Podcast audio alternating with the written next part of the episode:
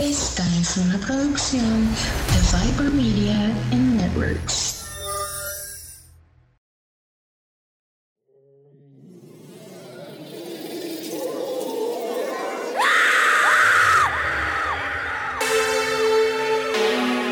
Momentos de terror.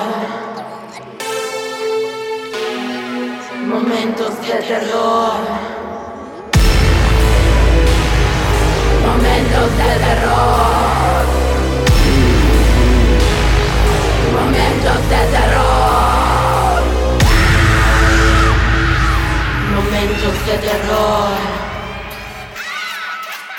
Hola, hola, el día de hoy les hablaré sobre el caso de las Poquianchis, las mujeres más despiadadas del siglo XX.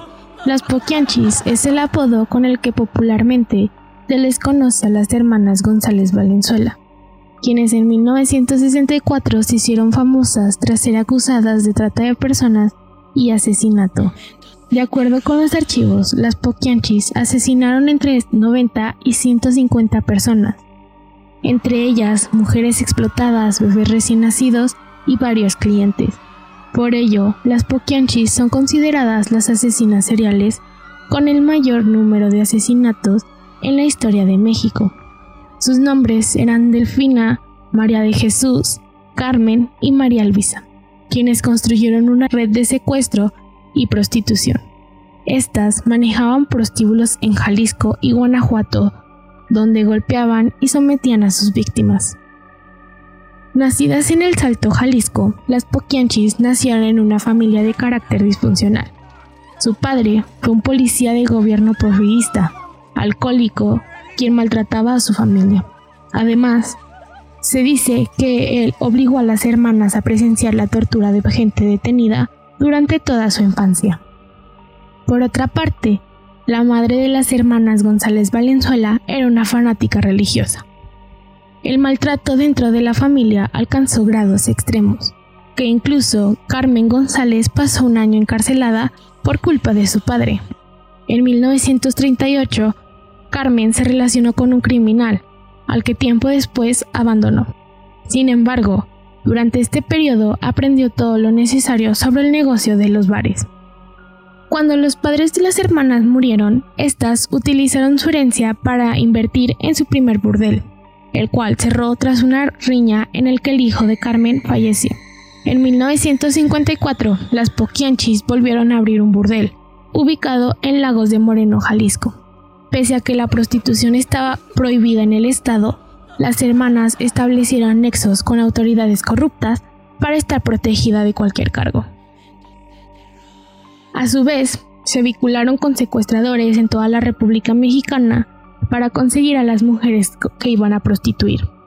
La edad de las víctimas estaba entre los 12 y 15 años de edad, quienes eran atraídas bajo la promesa de empleos muy bien pagados.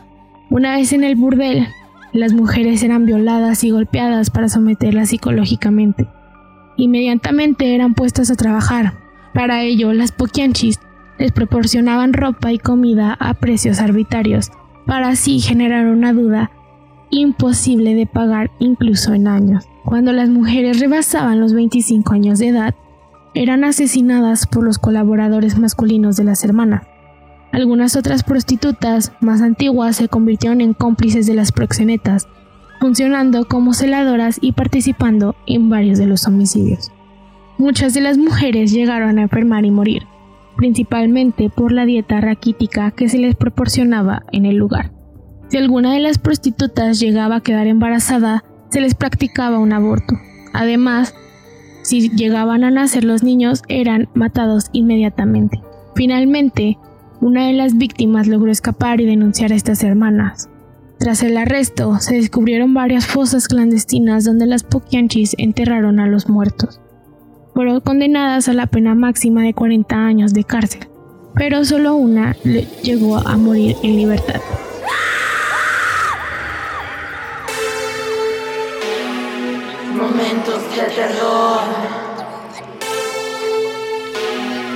momentos de terror.